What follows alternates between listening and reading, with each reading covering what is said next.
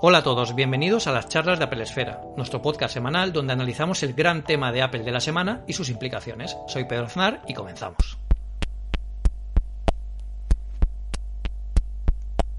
La App Store está viviendo un particular asalto por parte de muchas compañías que discuten las normas que actualmente tiene la, tienda de aplicaciones de Apple, que se ha convertido en la más importante del mundo. Eh, entre ellas podemos contar Spotify, eh, Epic y muchas otras compañías que, bueno, parece que intentan buscar un, frente común, pero perseguir estos, estos cambios y estas nuevas actualizaciones de las reglas eh, apelando directamente a los, a los tribunales. No es la primera vez que pasa esto en el mundo de la tecnología, de hecho, aunque no sea exactamente el mismo caso, y de eso es lo que, de lo que vamos a comenzar hablando, eh, tenemos un episodio muy similar que pasó con Microsoft y las, las investigaciones antimonopolio. Para hablar de todo ello, tenemos con nosotros, por supuesto, al gran Eduardo Archanco. Hola Eduardo, ¿cómo estás? ¿Qué tal, Pedro? Un saludo a nuestros oyentes. Muy bien, pues vamos en este podcast de la semana, que parece que esta semana han, habido noticias. Ahora comentaremos un poco lo que, cómo ha calificado la jueza que lleva el caso, que parece que se va eh, a comenzar en julio de 2021 a Epic, que es la que está moviendo todo el berenjenal este que se está viendo en estos últimos días.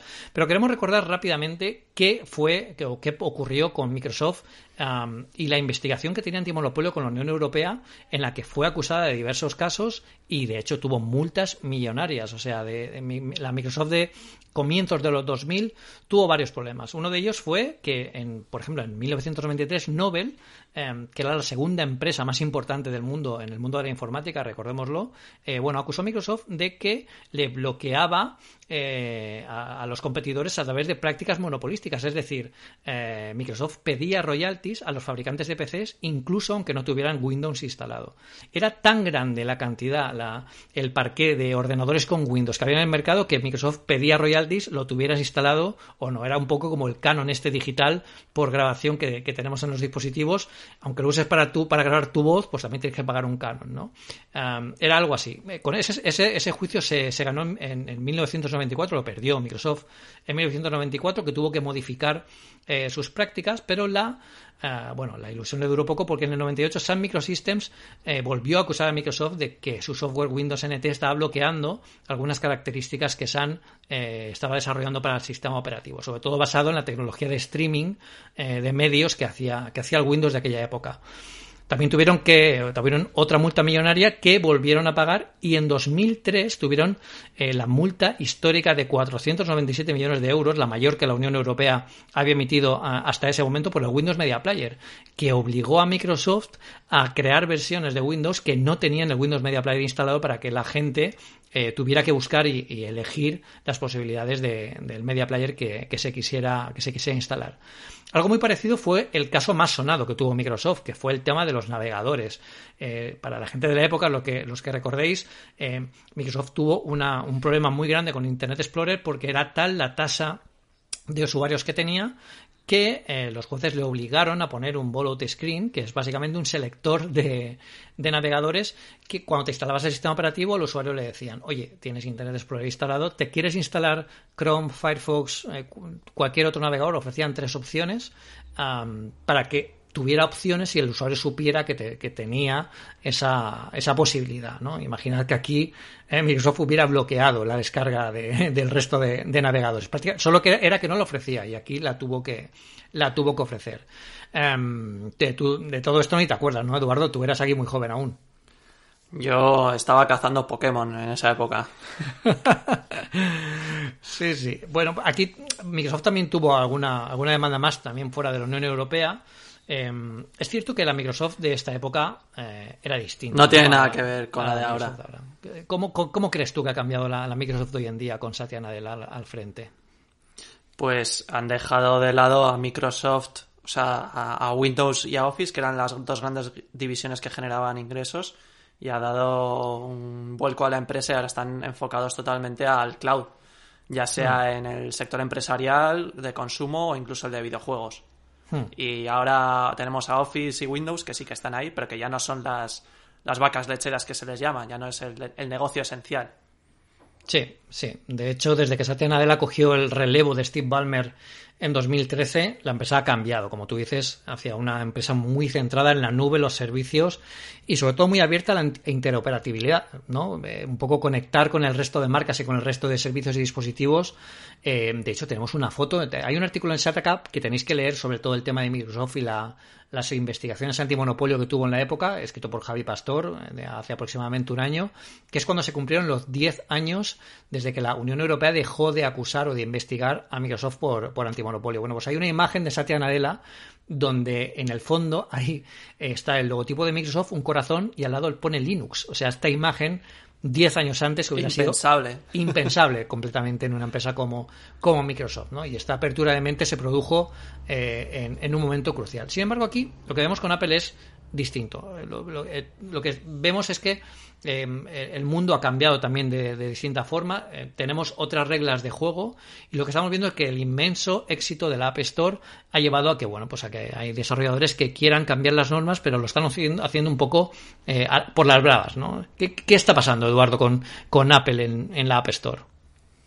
Sí, aunque en general se suele sacar el ejemplo de Microsoft como empresa monopolística y que le cayeron palos, etcétera, en realidad la situación de Apple es muy diferente.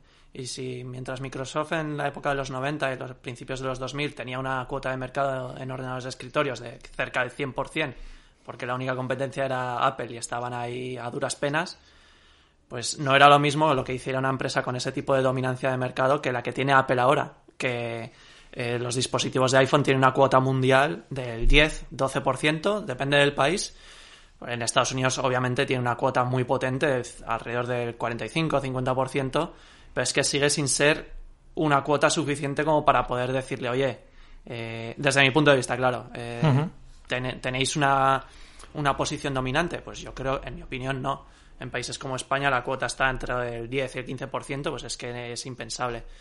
Entonces, eh, yo, ese, ese, punto es fundamental y también hay que entender que la App Store, a diferencia del navegador o de los distintos programas que fue, fue añadiendo Microsoft a Windows, es que la App Store nació en 2008, un año después que, la, que debutase el iPhone original, y, y, no es. O sea, es algo que está integrado, es, es, es, un servicio que está puesto ahí y que las normas apenas han modificado. Uh -huh. y que tampoco, que tampoco es del, to del, todo correcto, ¿no? Yo creo que eh, antes de empezar el podcast comentábamos un poco y lo comentaremos ahora un poco más en el final, eh, pero evidentemente la App Store también tiene que cambiar, ¿no? Sí, a ver, eh, quiero decir que no ha cambiado eh, en términos generales. Sí que ha, uh -huh. se ha ido adaptando a los nuevos modelos de negocio. En 2010-2011 salió las compras integradas, que fue un auténtico boom para los juegos sobre todo. Lo que quiero decir es que eh, Apple arrancó con una cuota de mercado en smartphones muy pequeña en la App Store y las normas básicas siguen estando ahí. Y no. O sea, tú cuando analizas un caso de monopolio dices, ah, es que esta empresa en este momento dado, para proteger su cuota dominante, ha efectuado estos cambios en las normas para perjudicar a la competencia. Aquí se ha ido al contrario. Apple arranca con una escasa cuota de mercado, la ha mantenido durante el tiempo y los cambios que ha ido haciendo no ha sido para cerrar y protegerse, sino al contrario. Ha sido para dar cabida a, a nuevos modelos de negocio, que mm. son los de eh, la, los juegos estos con compras integradas, eh, lo, los servicios de streaming como Netflix, Spotify. O sea, ha ido eh, aumentando las exenciones, por así decirlo, a sus normas o a, su, a sus comisiones famosas del 30%. O sea, ese, las categorías exentas a pagar comisión a la App Store han aumentado, no han mm. disminuido, ¿sabes? Entonces, sí. eso también es un punto fundamental. De hecho, mm, en cierta forma, incluso la, la Google Play Store eh, está dando la razón a Apple en estos eh, últimos meses porque realmente se está, está adoptando muchas de las normas que Apple eh, ya tenía en, en, la App Store. Ahora, por ejemplo, hace unos, unas, estas últimas semanas hemos visto como, como Google quiere imponer el, el, su método de pago dentro de la, de la tienda de, de, Google Play para todas las aplicaciones para tener un, una forma de pago seguro para evitar que cualquiera pueda hacer bueno, cosas indebidas con los datos que pongamos a la hora, a la hora de pagar. ¿no? Quizás es distinto en, el, en Android. En Android eh, la Google Play Store evidentemente puede evolucionar de muchas formas, puede ser incluso tan cerrada como la de Apple o más, pero claro, en Android tú puedes instalarte eh, una APK en cualquier momento, no hace falta eh, distribuirlo con una, con una licencia de desarrollador o, compilarlo tú mismo en Xcode, como hemos publicado algún artículo en, en, Apple Esfera para poder tenerlo en tus dispositivos, ¿no? Solo puedes hacerlo a través de la tienda oficial o haciendo jailbreak, como hacíamos hace 13 años.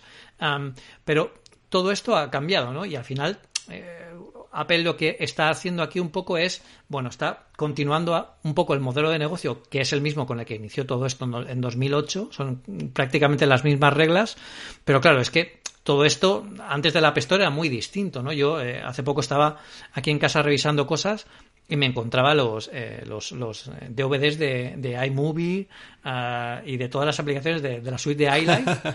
claro, antes todo era físico y estaban estanterías, ¿no? Yo recuerdo que incluso quedaba con gente para ir a, a comprar eh, el, el, Mountain Lion la última vez que salió, que lo tengo también por aquí en físico.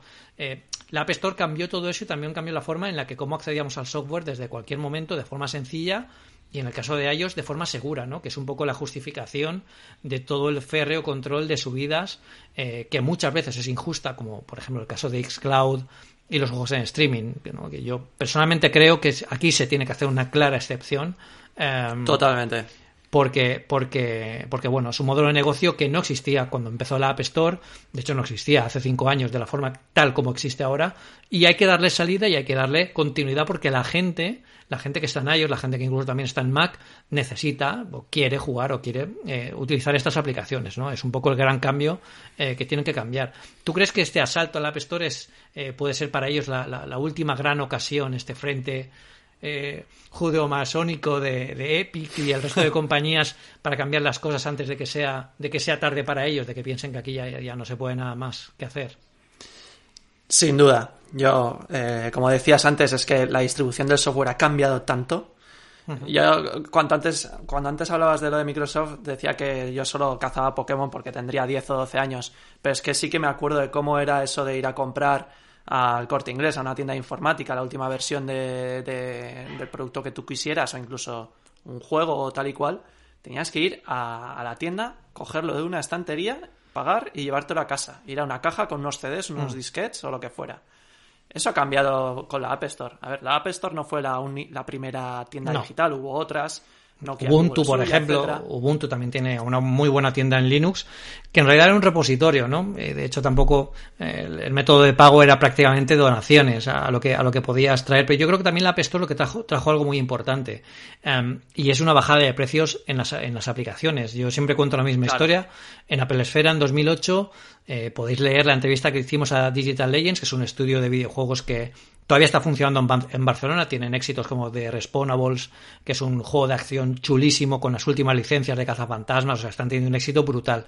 Ellos empezaron con Crawl, que era un videojuego en 3D de los primeros que salían para el iPhone en aquella época, recibieron una llamada de, de Cupertino y dijeron, oye, esto no lo tenéis para iPhone, porque todavía no, creo que no existía todavía la App Store. Eh, estaban eh, buscando desarrolladores que, tuvieran contenido para en la Keynote eh, presentar ya alguna cosa y les dijeron, bueno, ¿me podéis eh, tener, cuánto tiempo tardáis en tener esto pasado a una, al iPhone? Y le dieron tres meses y al final Digital Legend lo tuvo en un mes.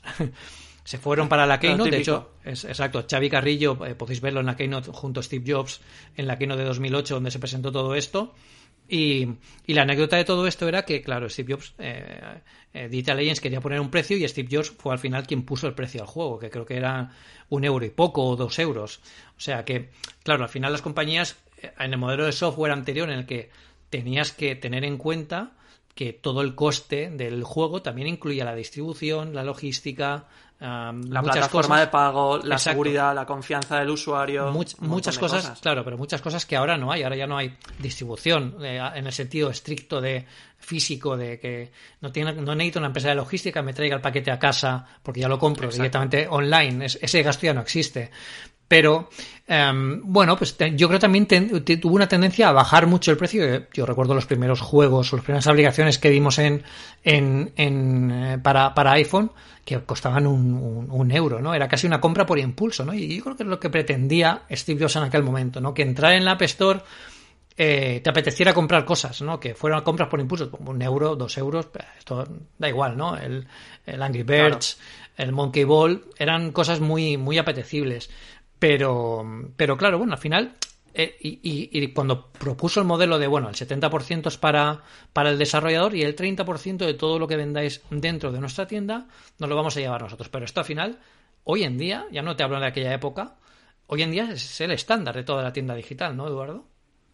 Totalmente. Y es que, eh, por eso, como decías antes, es eh, ya lo damos por hecho. La App Store la damos por hecho. Todo el mundo, los desarrolladores, Apple e incluso los usuarios.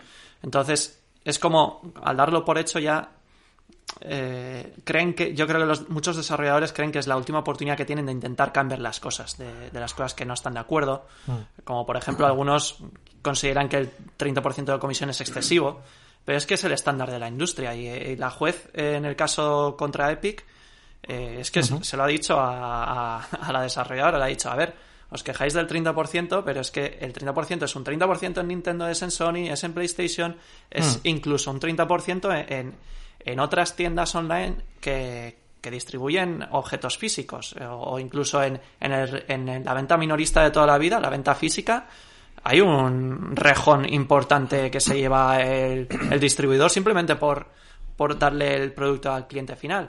Hmm. Entonces, yo creo que por ese lado el tema del 30% no, no tienen nada que hacer. Apple podrá hmm. bajarlo si quiere, pero yo creo que en ningún juicio, ninguna jurisdicción le van a decir, oye, este 30% no puede ser. Que también mm. hay que recordar que el 30% es sobre bienes digitales y en los servicios digitales como es streaming de música o de Netflix, lo que sea, es un 30% el primer año y un 15% a partir del segundo año. Y el resto de, ventas a través del iPhone, ya sea de compras unas maletas en Amazon, obviamente venta de servicios físicos y de productos físicos no tienen ningún tipo de comisión. Hmm. Eso hay algunos legisladores que se hicieron un lío en, Estados Unidos, pero bueno. Y, bueno, es que en realidad el 30% está ahí, Apple podrá jugar con él y, realmente el problema de estos desarrolladores no es tanto el, porcentaje como el control que, tiene Apple de la tienda. A, eso iba yo también un poco y es que evidentemente todo el mundo está en su derecho, incluso aunque tú seas el, último desarrollador del mundo em, que está en la tienda de Apple, a decirle a Apple, oye, mira, yo soy parte de tu tienda, bueno, tengo cierto éxito o estoy empezando a vender bien o mm, tengo, bueno, eh, quiero que poder hacer esto en vuestra tienda, que no se puede. Yo creo que Apple, em, aunque seas el último desarrollador del mundo, aunque seas Epic, em, al final puede, eh, puede cogerlo y puede hacerte caso a las primeras, que es raro que pase. Em, pero aquí yo creo que lo más lógico, lo que se debería haber hecho, en mi opinión, es vamos a hacer una propuesta, o sea, Epic vamos a hacer una propuesta eh, de lo que queremos hacer para mejorar la App Store y que también sea mejor para los usuarios y por supuesto también para Epic y para el resto de, desarrolladores que quieran sumarse a la oferta y oye, se propone al resto de desarrolladores y que quiera, quien quiera adherirse que se sume a esa propuesta y se plantea a Apple en unos términos en los que pueden ser negociables. Yo creo que de esa forma eh, se podía haber hecho un ruido positivo ¿vale? Porque al final el problema de Epic, que es como lo veo yo aquí, es que ha jugado muy sucio. Ha cogido y ya desde la tarde en que pasó todo esto con el tag free Fortnite eh, prácticamente usó a sus usuarios de escudo humano no teníamos a todos los usuarios que de repente se habían convertido en haters ¿eh? no contra Apple y claro, esto eh, es lo que dice la jueza, lo ha dicho incluso la jueza, no lo ve muy honesto, ¿no? Tenían que haber planteado una propuesta, un plan de proyecto eh, y haber conseguido eh, apoyos respaldados con un plan de negocio de lo que quieren hacer para poder, bueno, conseguir algún cambio importante que, bueno, visto con lo que está pasando con Xcloud y tal, puede hacerlo. Al final Apple yo creo que no se va a cerrar en banda en algo que puede, puede ser también tan mediático. Luego tú, si Apple se niega a negociar, eh, si Apple no te escucha, eh, te rechaza todo lo que le dices, oye, pues entonces demándalo junto con el resto de gente que se ha adherido a tu propuesta y ahí ya pues continúas el proceso, ¿no? Pero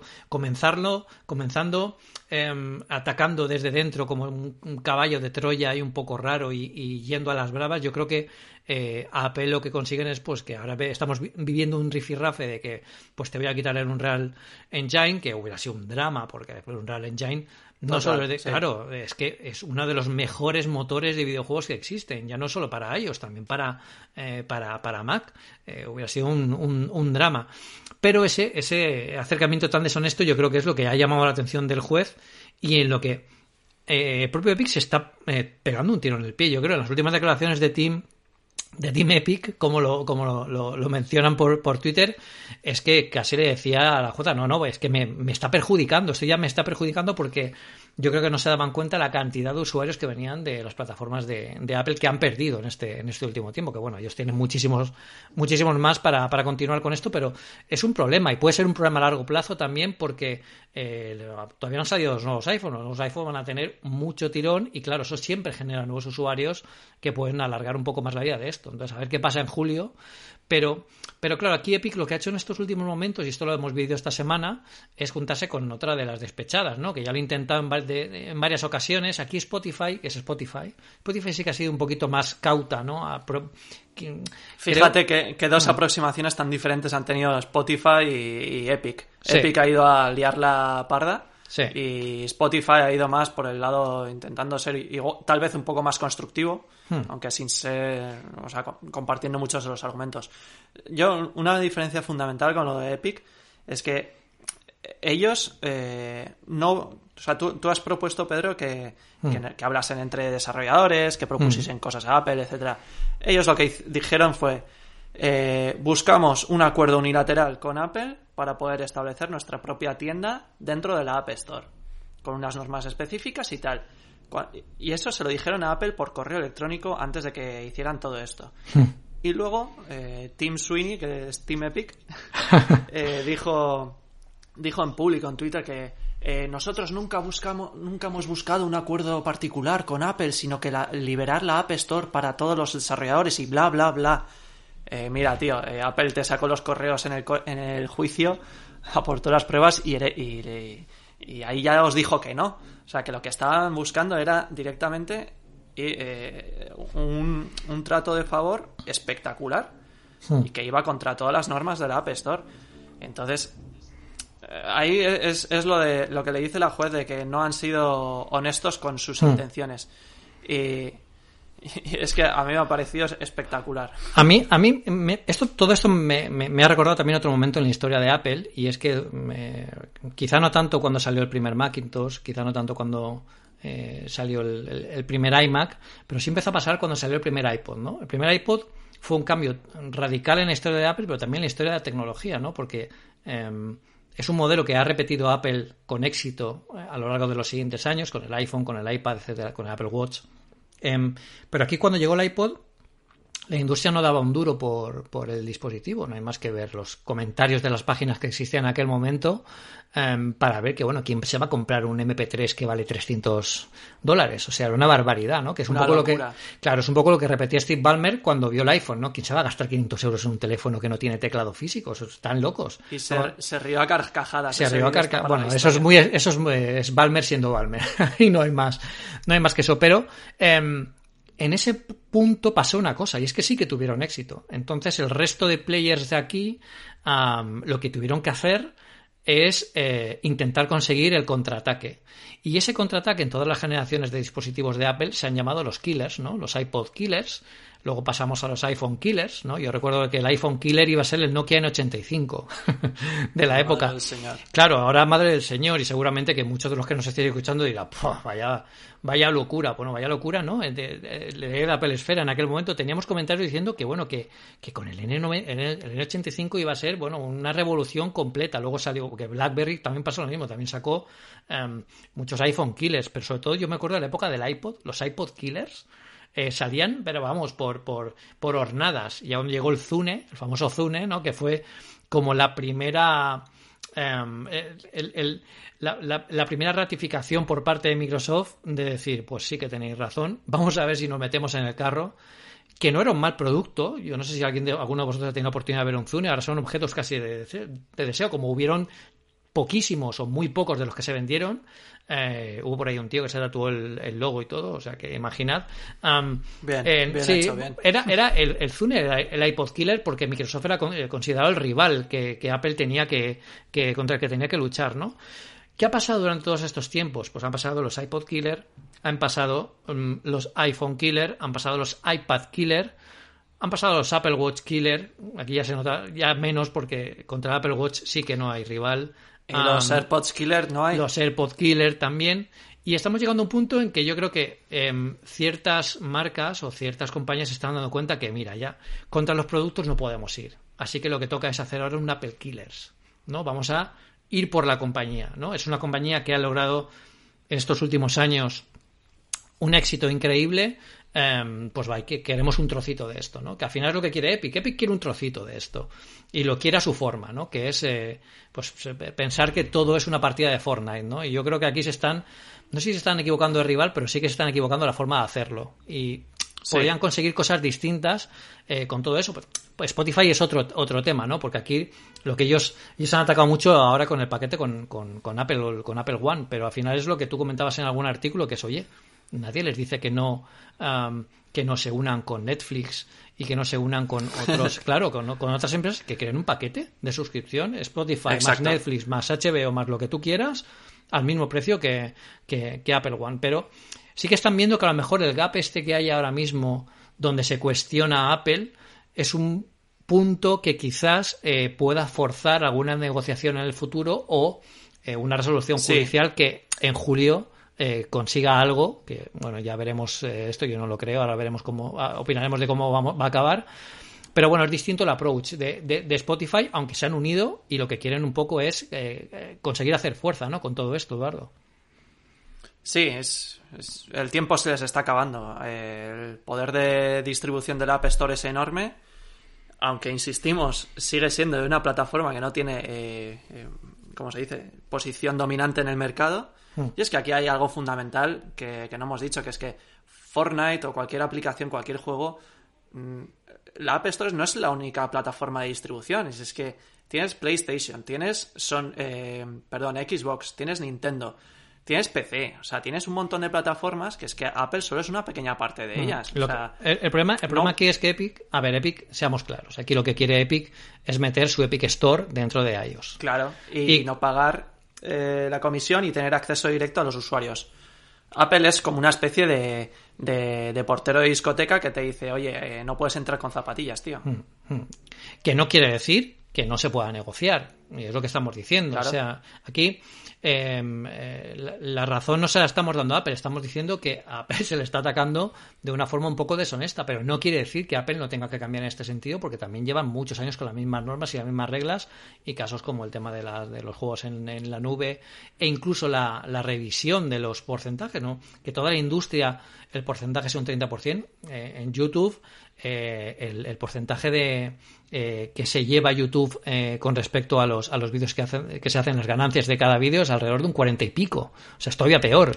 Y aquí, claro, aquí nadie acusa a, YouTube de monopolio cuando también son claramente el, único ganador en el sentido del streaming de vídeo y de, y de, monetización que tenemos ahora mismo, aunque Twitch ya le está cogiendo un poco el, el paso, ¿no? Pero, pero bueno, aquí, ¿qué, qué, se dice sobre, sobre todo este tema de, de, monopolio de competidores, de subidas de precio? ¿Cómo ves tú un poco el panorama de todo esto en los próximos meses? Bueno, eh, tanto la UE como Estados Unidos tienen enfoques distintos a la hora de juzgar un monopolio. Principalmente dos. Uno es que en la UE se prioriza la abundancia o, o que no se mueran los competidores, o sea, que haya abundancia de opciones y en Estados Unidos se prioriza que el precio no suba. O sea, si, si una empresa es un monopolio, eso se puede ver porque el, el usuario final acaba pagando un precio superior al normal. Y en la UE significaría que, que, Apple hubiera arrasado con la competencia, ¿vale? Que solo estuviera Apple Music o lo que sea. Entonces, en este sentido, eh, la queja de Spotify con Apple One es que inmediatamente después de la, de la keynote, macho, ya estaban emitiendo un comunicado de prensa a los 30 minutos diciendo, oye, esto es anticompetitivo porque patatín, patatán. Y Apple le respondió al poco tiempo, que seguramente también tendrían preparado un statement, diciendo, oye, Apple One es una opción que encima, primero, le permite ahorrar a los usuarios eh, una cantidad significativa, por lo tanto baja el precio, y ahí ya está afrontando a las autoridades estadounidenses con su preocupación por subir el precio. Y otra, es que no impide que otros competidores ofrezcan sus cosas. O sea, eh, cuando llega Apple One no significa que Apple vaya a retirar de la App Store a Spotify o a Netflix o a Dropbox, sino que esos van a seguir estando ahí. Entonces, como tú decías antes, nada impide a Spotify, Dropbox, Netflix, eh, quien sea, unirse y crear un bundle en el que se repartan los beneficios entre ellos como sea y ofrezcan mejores precios al, al usuario final. Nadie se lo impide. En realidad. Es que. Es un problema que, bueno, vamos a ver también cómo evoluciona porque mm, eh, todo, lo que pase en los próximos meses al final puede llevar a cambios eh, incluso en la forma en cómo trabajamos con los dispositivos, ¿no? Mira lo que pasó a Microsoft, que, tuvo que poner el, aviso este para que te descargaras otros navegadores, eh, que aquí también fueron hábiles en Microsoft porque no los incluían dentro del sistema operativo, te los podías descargar. O sea, ellos incluían el, el Explorer, pero los demás te los tienes que descargar. Em, aquí lo que podemos ver es que eh, eh, lo que se va a forzar en estos últimos meses es un poco eh, generar un, estado de opinión, ¿no? Yo estoy seguro, seguro, seguro, estamos...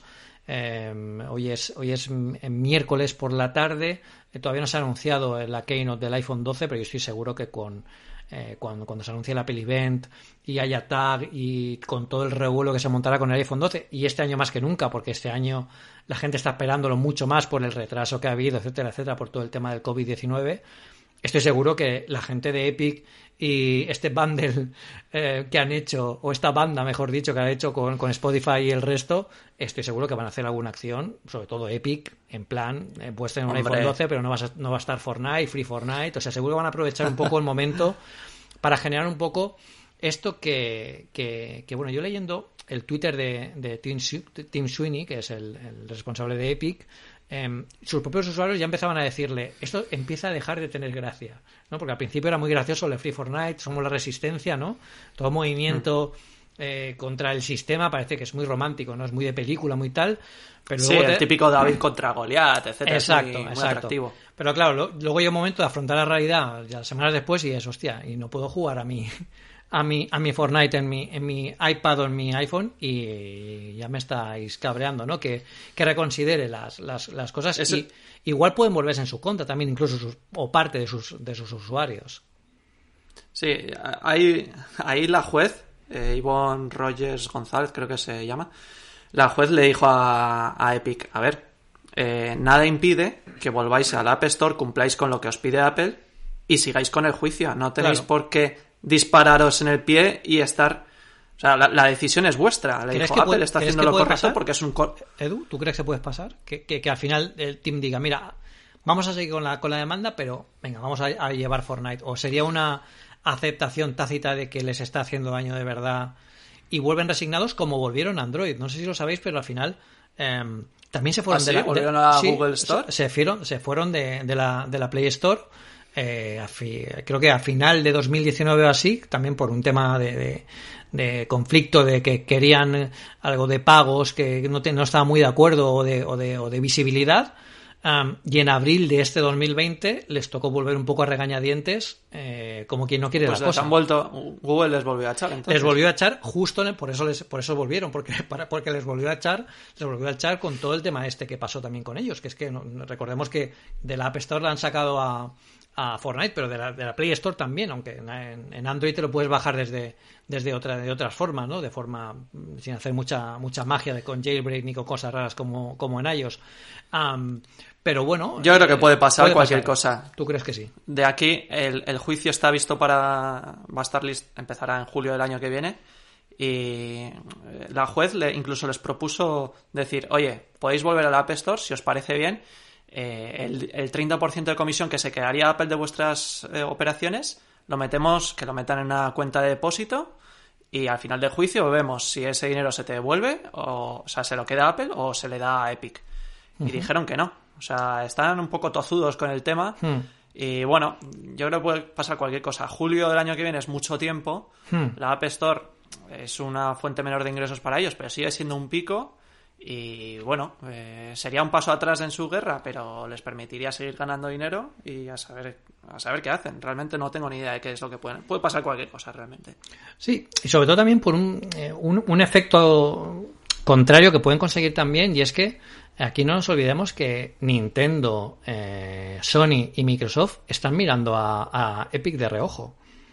¿Qué significa esto? Que dicen, bueno, esta gente, como la lía aquí mucho con, con Apple y como al final consigan eh, que por decisión judicial que parece improbable yo creo ahora hablaremos de lo que ya para acabar de lo que de lo que pensamos que puede pasar parece improbable pero eh, ¿por qué no si eh, en caso de que gane o que pierda Epic no puede hacer lo mismo contra Nintendo contra Sony contra Microsoft si ve que se ha podido contra contra Apple que es claramente bueno un, un mercado importante para ellos eh, quizás la gente de, PlayStation o de, o de, o de Microsoft o de, o de Nintendo también podría estar mirando de rojo y diciendo, bueno, a ver estos, ¿de qué pie cojean? Porque igual también empiezan con nosotros a liarla, ¿no? Y en cualquier momento se puede pasar. Lo que pasa con una compañía puede pasar. ¿Tú crees que podría, que podría pasar o de momento no le interesa a Epic meterse en más batallas hasta que vea lo que pasa aquí con, eh, con, con Apple?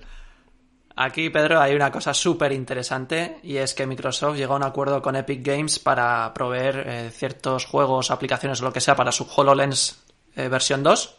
O sea, tiene un acuerdo comercial entre ambas empresas y con Sony. Eh, Sony invirtió hace unos meses o el año pasado, si no recuerdo mal, varios cientos de millones de dólares en Epic Games. O sea, yo no veo a Epic diciéndole eh, denunciando a Sony ni a Microsoft por eso mismo, porque es como... Eh, a tu propio socio, ¿no? La mano que, me da de comer.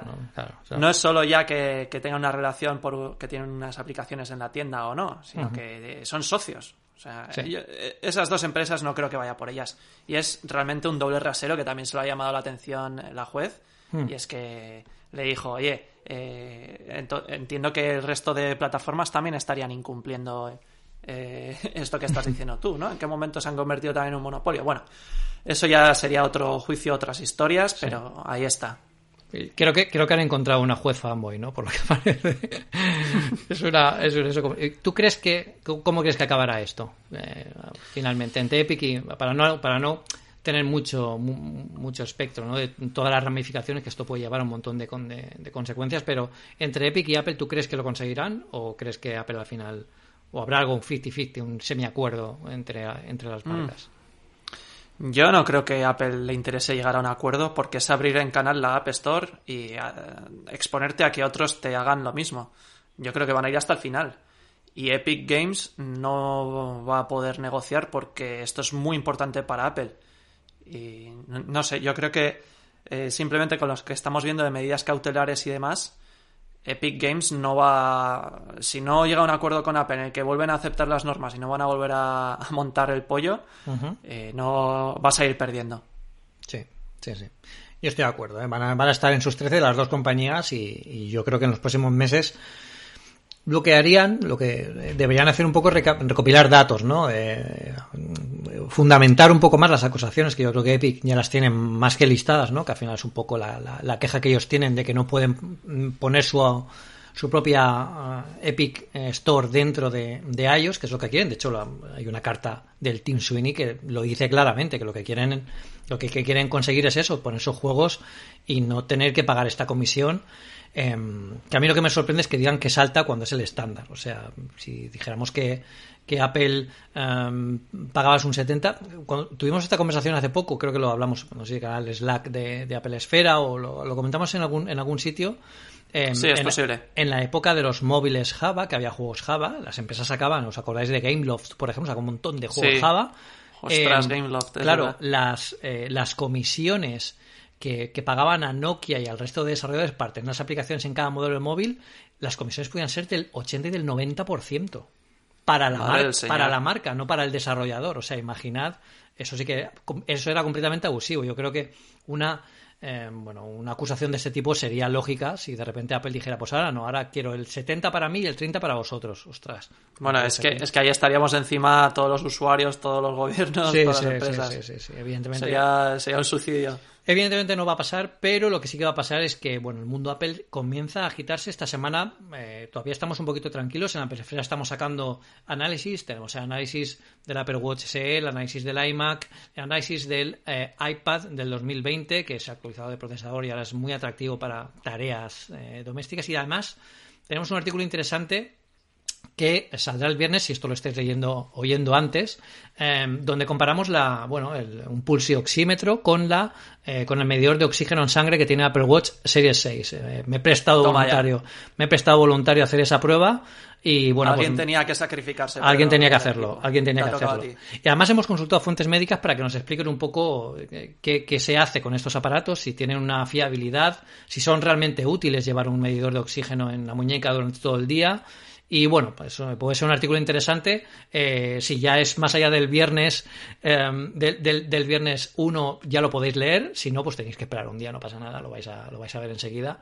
Y, y bueno, y queda mucho por llegar. Queda la Keynote, la esperadísima Keynote del iPhone 12, que está a punto de anunciarse con muchas más novedades los Mac Silicon, eh, también queda por llegar el iPad, eh, el iPad Air, que se tiene que anunciar la salida de las reservas ya dentro de poco. O sea que están muy atentos a Apple Esfera, estamos muy pendientes de todas las novedades de este trepidante final de año y rarísimo 2020 eh, para Apple. Y bueno, pues ahí estaremos en el pie del cañón, ¿no, Eduardo? Por supuesto, aquí estaremos todo el equipo ah, dando lo mejor, como siempre hemos hecho. Perfecto. Bueno, Epic también estará muy atento de Apple a ver qué hacen y qué sacan. bueno, muchas, muchas gracias a todos por escucharnos. Eh, recordad que ahora el podcast de las charlas de Apple Esfera es semanal. Cada semana vamos a hablar del gran tema de Apple eh, junto con sus implicaciones, sus ramificaciones y su contexto.